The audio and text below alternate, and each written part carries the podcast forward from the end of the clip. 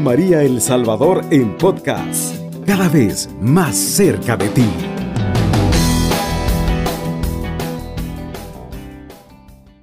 Nuevamente es un placer sintonizarnos para poder hablar de uno de los temas más hermosos de la Iglesia Católica, la Virgen María, nuestra Madre, en uno de sus cuatro dogmas que estamos celebrando. El día lunes, el día 15, tuvimos la celebración de el dogma de la Asunción de la Virgen María. Son cuatro dogmas.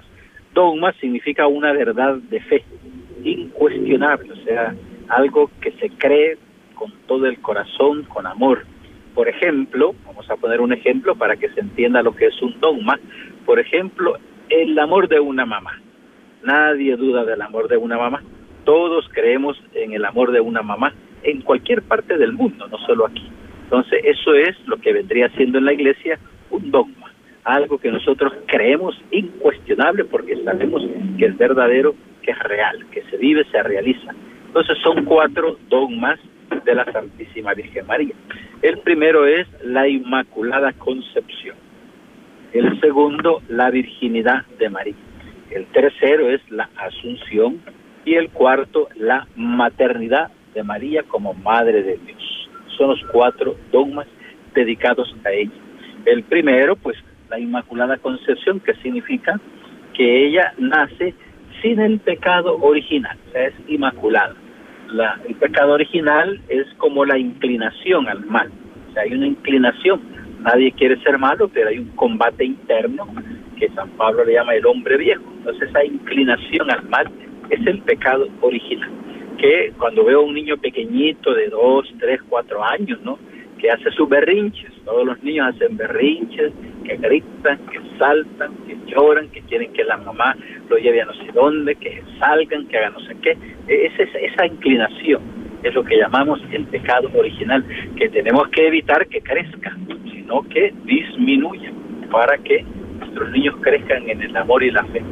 Entonces aparece el entonces la Virgen María no nace con esa inclinación, nace inmaculada, sin pecado original. Es el dogma, el primer dogma dedicado a la Virgen María, con el cual nosotros amamos y nos alegramos de poder amar así. Entonces María nace. El, el, el, el discurso de aquella época teológico fue el siguiente. ¿Puede Dios hacer que la madre de su hijo nazca sin pecado original? ¿Puede o no puede?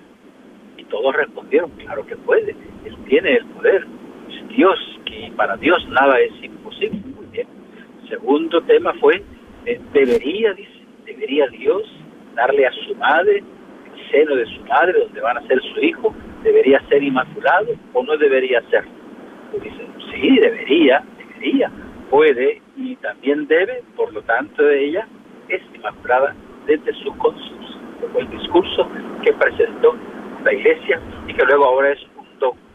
El primero. El segundo ya lo conocemos, la Virgen María, virgen desde su nacimiento también, en su antes del parto, como hemos dicho, durante el parto y después del parto. Para Dios sabemos que nada es imposible. Además, la profecía dirá, un niño nacerá de una virgen. un niño no nace de una virgen, ha perdido primero su virginidad y después nace. Pero este niño, el, profeta Isaías, nace de una virgen, será concebido por una virgen. Entonces, los padres de la iglesia y los papas dijeron lo siguiente, María es como un cristal y Jesús es como la luz. Una luz, un rayo de luz, puede atravesar un cristal sin romperlo. Así es la virginidad de la Virgen María, nuestra Madre. Después el segundo dogma. Hoy estamos con la Asunción. María es asunta, sea, ella es llevada a los cielos. Su Hijo no va a permitir que ella experimente la corrupción, sino todo lo contrario, participe de la incorrupción, de la resurrección, de también vencer la muerte, la victoria sobre la muerte. Como hemos visto en algunos santos que tenemos aquí, sus cuerpos incorruptos, Padre Pío de Pietrelcina, Santa Clara de Asís, San Juan María Vianney, santos que están aquí todavía sus cuerpos, pero llevan años sin corromperse, signo de la inmortalidad, signo de la eternidad. Entonces ahí estamos con la Asunción de la Virgen María. Es una, una tradición y también un dogma de fe eh, celebrado en la Iglesia Católica, también en la Iglesia Ortodoxa, algunas iglesias ortodoxas también de Oriente, incluso algunas denominaciones protestantes también participan de esta bendición de apoyar la dormición de la Virgen María, los anglicanos y también otros movimientos por ahí también. Entonces, cumplido el curso de su vida terrena, María es llevada en cuerpo y alma al cielo. No debe confundirse con ascensión. Ascensión solamente la vivió Jesucristo. Ella es asunción. El otro es ascender, ascensión. Ascensión de Jesucristo significa que Él solito, con su poder, sube a los cielos. Asunción significa que ella es llevada. Ella no puede subir, ella es llevada a los cielos. es la diferencia. Entonces nos alegramos de esta participación que estamos celebrando hoy. Cuenta la tradición, hay una parte que es una tradición, ¿no? cuenta la iglesia, o sea, no está en la Biblia, como sabemos, pero sí una tradición, un apócrifo cuenta de que cuando duerme la Virgen María, o sea, fallece, eh, cae en un sueño, estaban los apóstoles ahí, solo faltaba Tomás, Tomás no estaba, estaba evangelizando, hoy no estaba porque estaba haciendo otras cosas, sino que porque no, no andaba evangelizando. Cuando regresa, pues se entera que ella ha fallecido y por lo tanto dice él, Pedro le dice, no me puedes impedir ver por última vez el rostro de mi madre.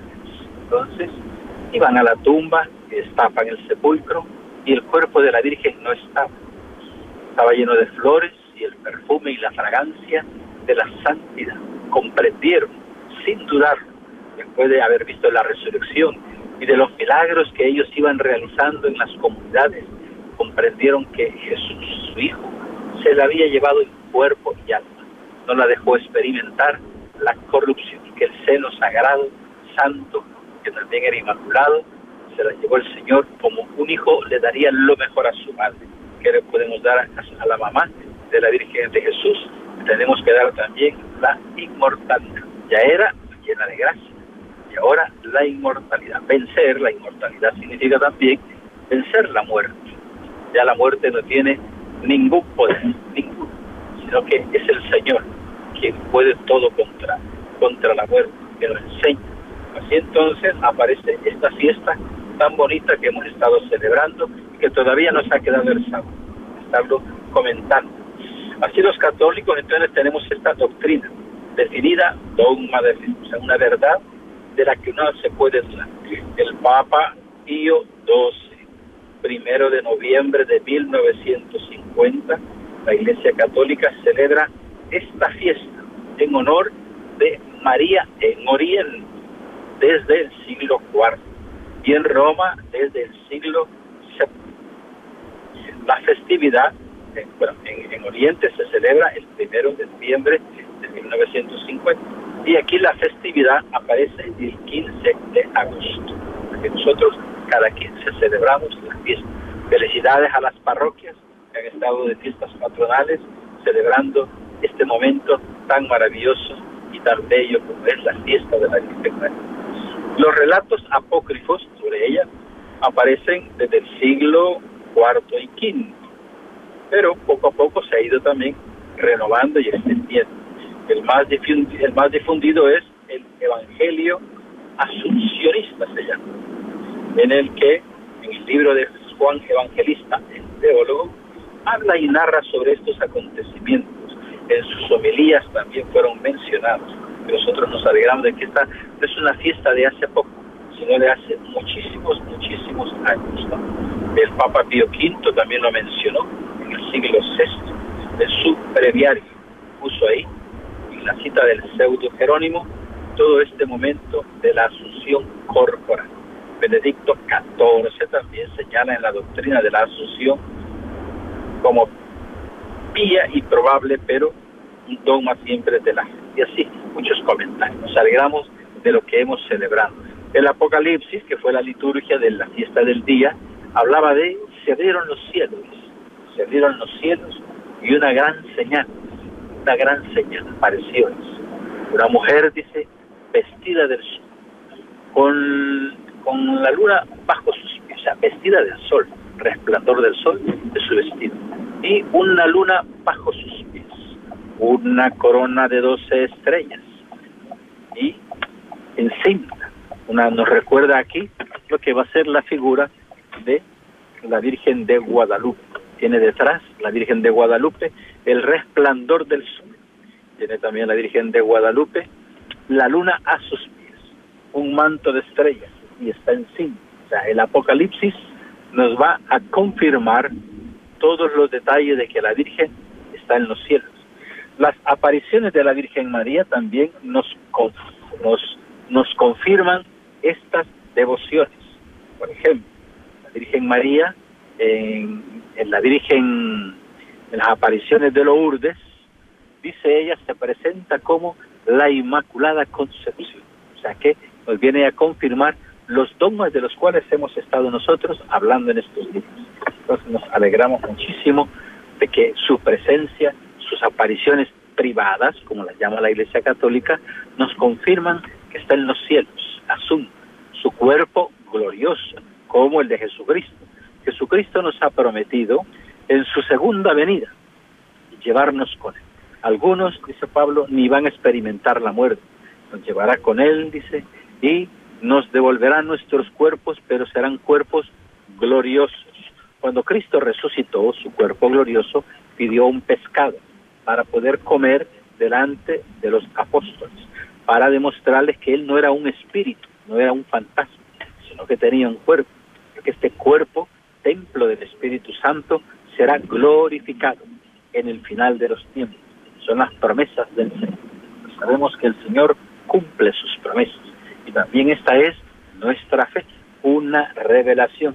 El mundo no lo sabe. El mundo, la gente que vive en el paganismo, siguen buscando a un Dios, siguen buscando la vida, siguen buscando la inmortalidad, siguen buscando, ¿no? Porque no tienen los tesoros que nosotros hemos recibido. Vamos a hacer una pequeña pausa y en un momento volvemos con usted. Está en sintonía de Radio María El Salvador, una radio cristiana, mariana y misionera.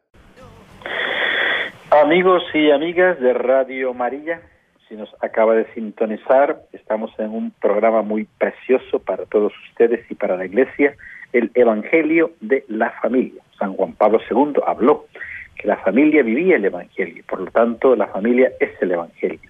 También la familia anuncia, anuncia, pregona, sin duda, el amor de Dios. Entonces, el Evangelio, o sea, la buena noticia de la familia cristiana. Sin duda, el tesoro de la iglesia, el corazón, porque de las familias surgen los matrimonios, los hijos, los nietos, los abuelos, los primos, los sobrinos, las vocaciones, las monjitas, los sacerdotes, seminaristas de la familia, ¿no? Un núcleo. Como conocemos, la Sagrada Familia de Nazaret, José, María y José. Y de ahí, una familia para evangelizar el mundo. Entonces, este es el programa, soy el Padre Fernando Orellana, y con gusto estamos hablando hoy sobre el tema de la Asunción de la Virgen María, los cuatro dogmas. Este es el tercero. Primero dijimos la Inmaculada Concepción. El segundo dijimos la virginidad. El tercero la asunción. Y el cuarto es la maternidad. Madre de Jesús. Jesús es, como dice el, credo, eh, segundo credo que a veces rezamos en la iglesia, Jesús verdadero Dios y verdadero hombre. Es uno de los artículos de la fe. Entonces María tiene en su vientre a Jesús, verdadero hombre y también verdadero Dios. Entonces, si ella es la madre de Jesús, también, y Jesús es Dios, también es la madre de Dios. Se le llama en, en digamos, en la liturgia Teotocos, que significa la madre, la maternidad divina de María. Son los cuatro dogmas. Hoy estamos con la Asunción porque ella es llevada a los cielos para que como regalo del amor divino, siempre el amor, les cuento, el, cuando el amor es verdadero, el amor edifica, el amor construye. El odio destruye. Los que están en guerra se destruyen a sí mismos. En el mundo, por el egoísmo, la competencia, la avaricia, se destruyen entre ellos mismos. En cambio, los cristianos construimos en el amor, somos felices de construir, construimos en el matrimonio, se construyen, cuando se aman los esposos, el esposo edifica y construye a su esposa. Como Cristo, dice San Pablo, amó a su, a su, a su esposa, a su iglesia. La mujer, si ama a su marido, lo construye, lo edifica, con su sencillez, su humildad, sus consejos, su sabiduría, sus carismas.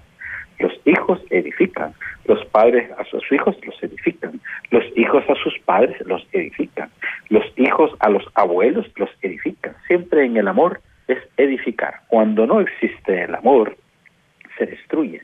En el mundo no hay amor. El mundo muere de frío. El mundo no tiene amor. Cantamos.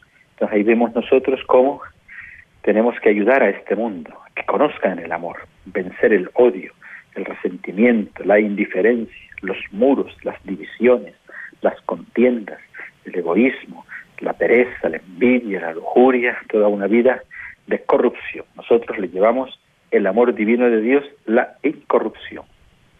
Esta es nuestra experiencia divina y así también la Virgen María participa como elegida, la llena de gracia, de este gran amor que nos ha traído, darnos al Hijo de Dios, concebirlo en su seno.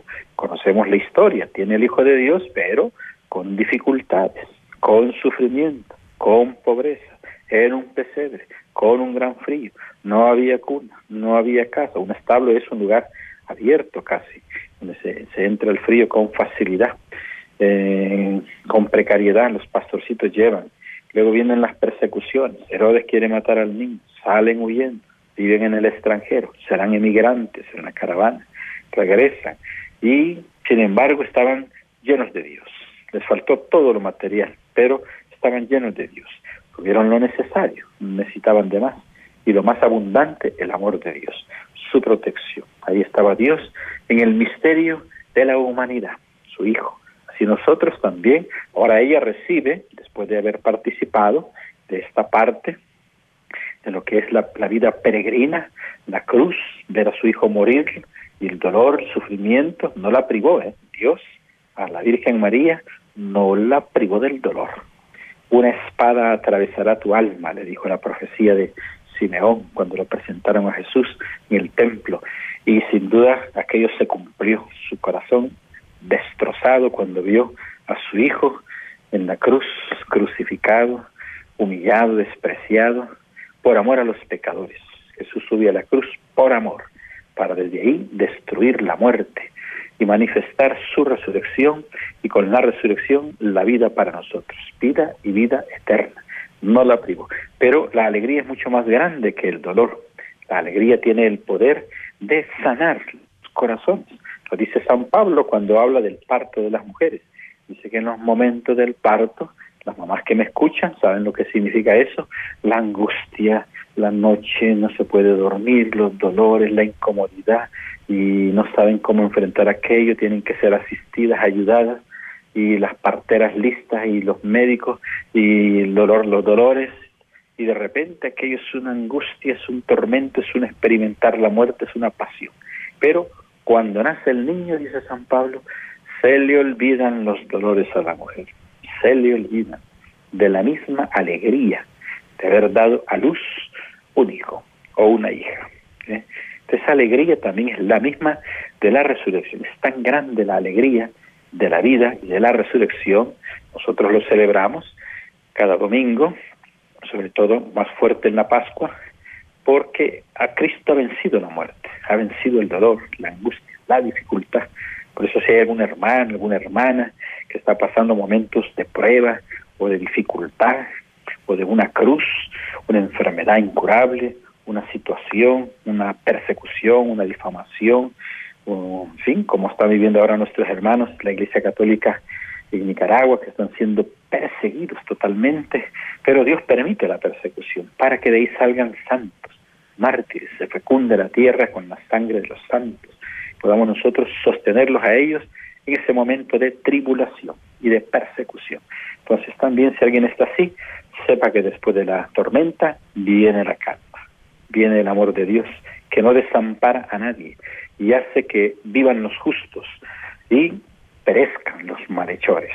Hará justicia el Señor, el Dios de salvación. Nos alegramos de vivir en la iglesia porque hemos sido elegidos por Él. No me habéis elegido vosotros a mí, yo os he elegido a vosotros. Así dirá eh, Jesucristo en el Evangelio. Entonces nos alegramos de que nos haya elegido junto con la Virgen María.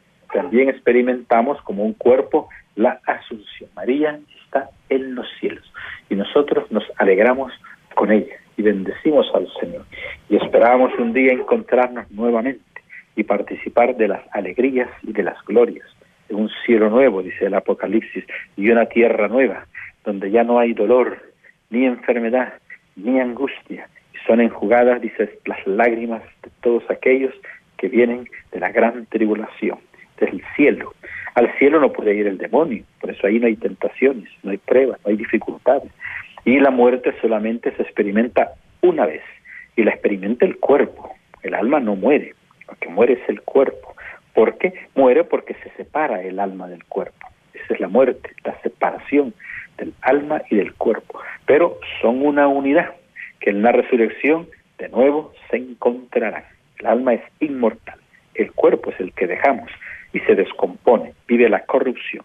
Cristo, que para él nada es imposible, lleva los universos, lleva los cielos, las estrellas, los soles, las galaxias, también el mundo microscópico, hasta la energía. Entonces Él nos devolverá los cuerpos gloriosos. Sé que nos alegramos de poder participar de esta gran fiesta. María en el cielo.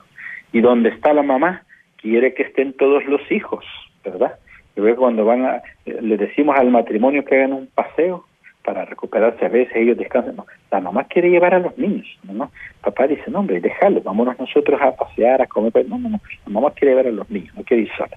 Nunca una mamá deja a los niños, siempre los quiere llevar. Entonces, la Virgen María también, su amor inmaculado, sencillo, quiere que ahí donde está ella estemos todos. Y está por su intercesión luchando también para que las fuerzas del mal no venzan a sus hijos. Hijos de la luz salven todos. Y los que están en las tinieblas también puedan ser rescatados. La tarea de la iglesia también nos unimos a esa tarea.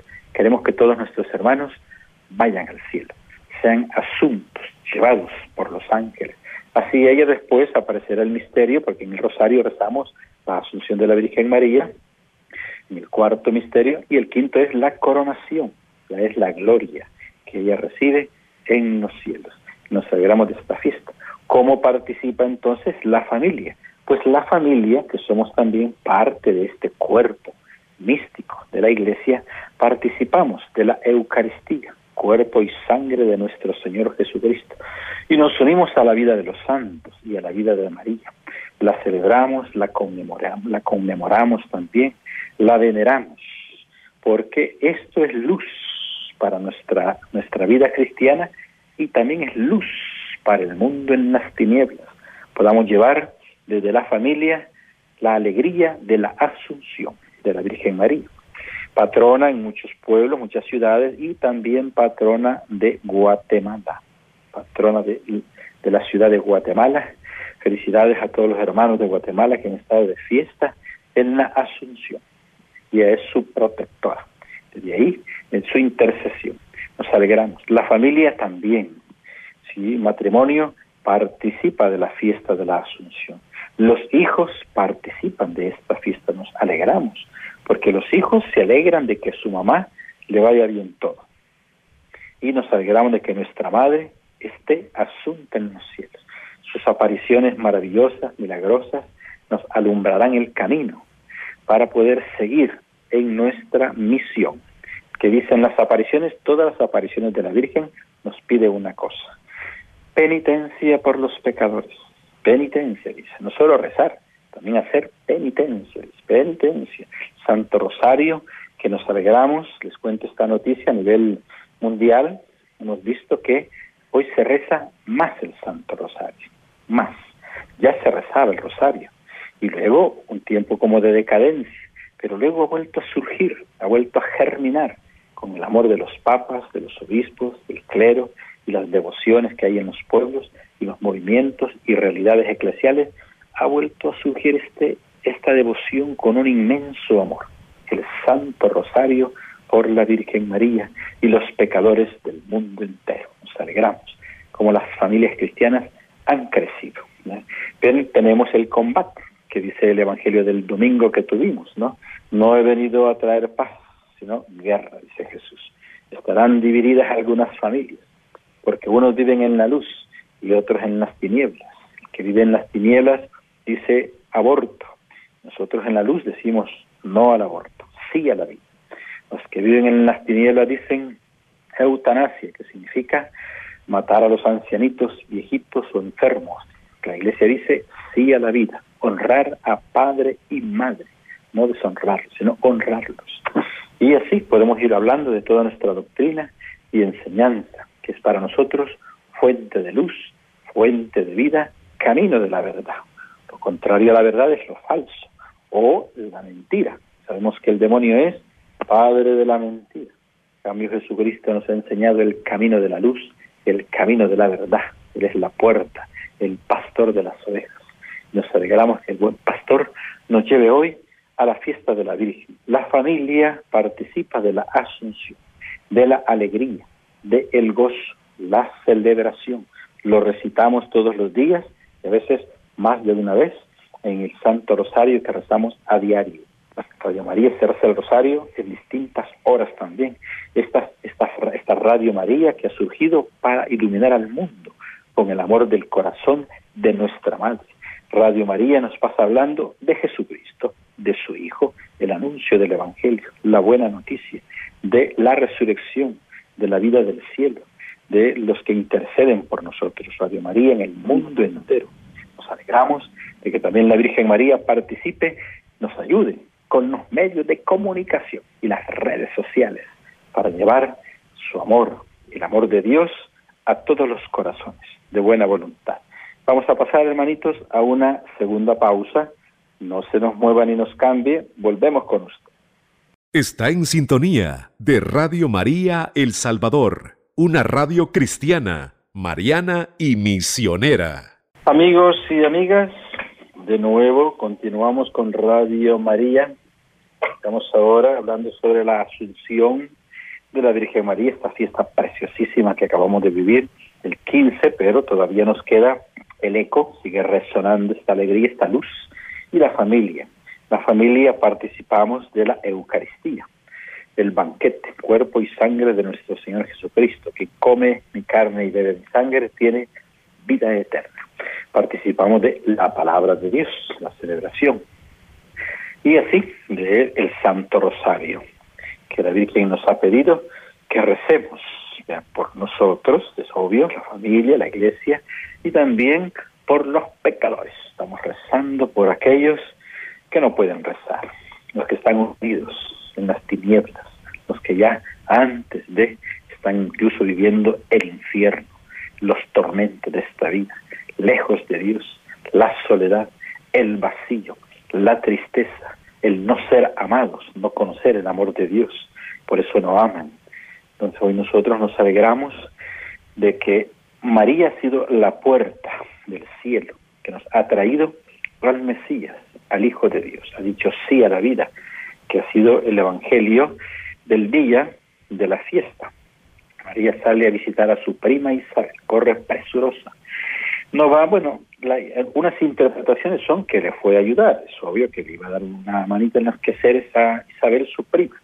Pero eh, Isabel ya era una llamada, tenemos una llamada. Adelante. Buenos días, padre.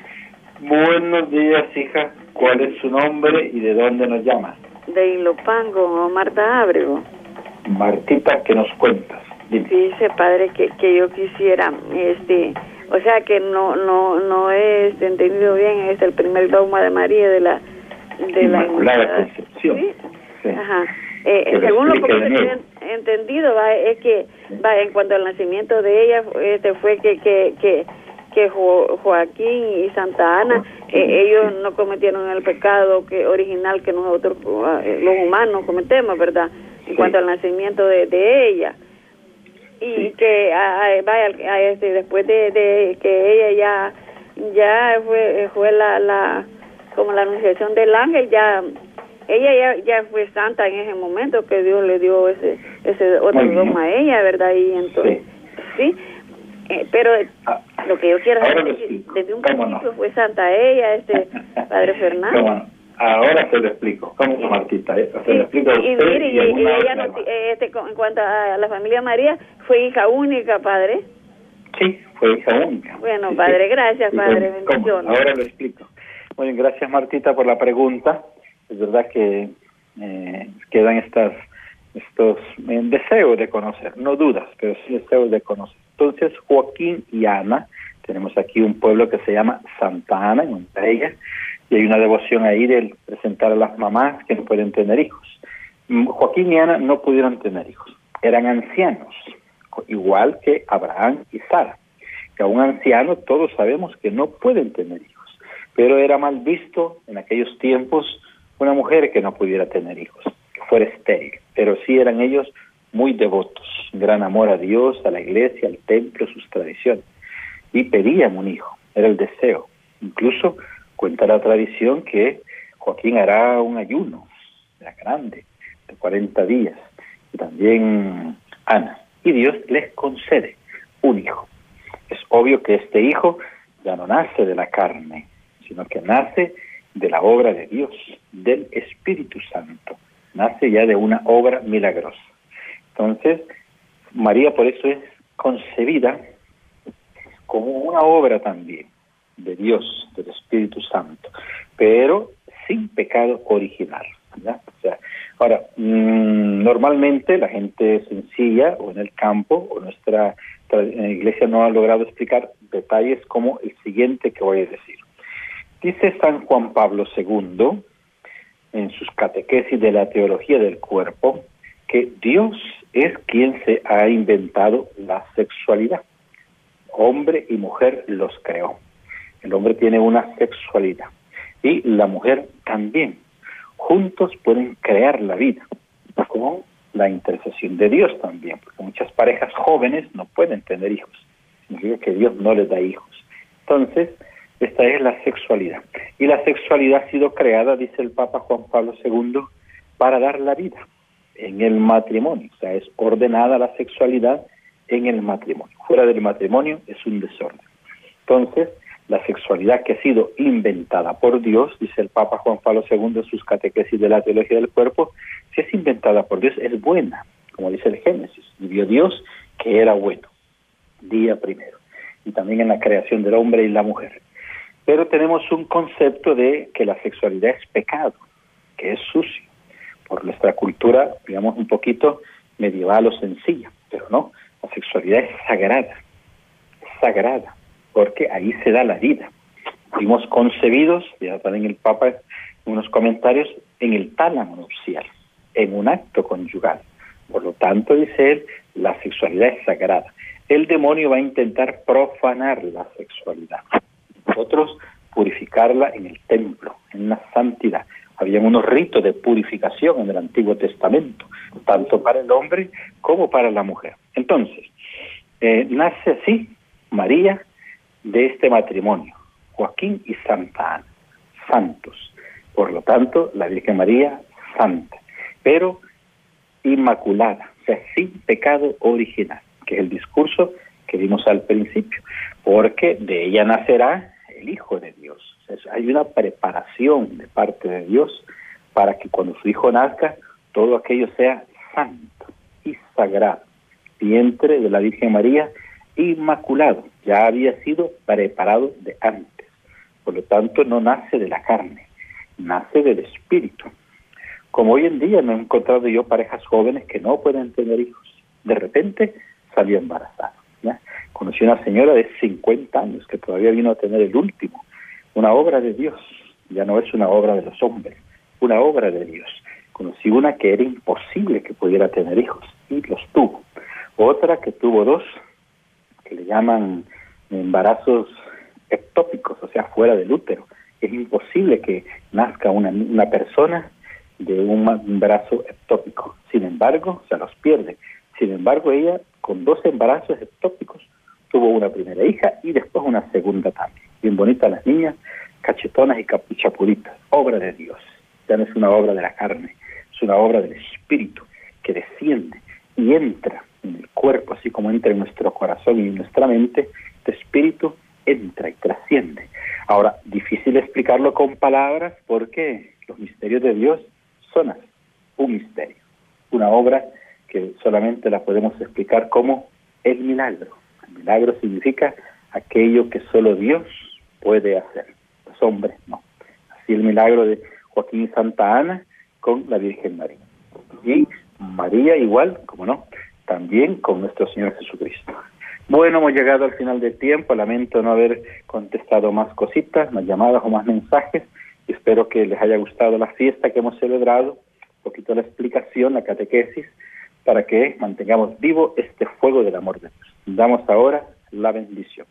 El Señor esté con ustedes y con tu espíritu. Y la bendición de Dios Todopoderoso, Padre, Hijo y Espíritu Santo, descienda sobre ustedes. En la alegría de Cristo pueden ir en paz. Demos gracias a Dios. Cubriendo todo El Salvador. Radio María, 107.3 FM.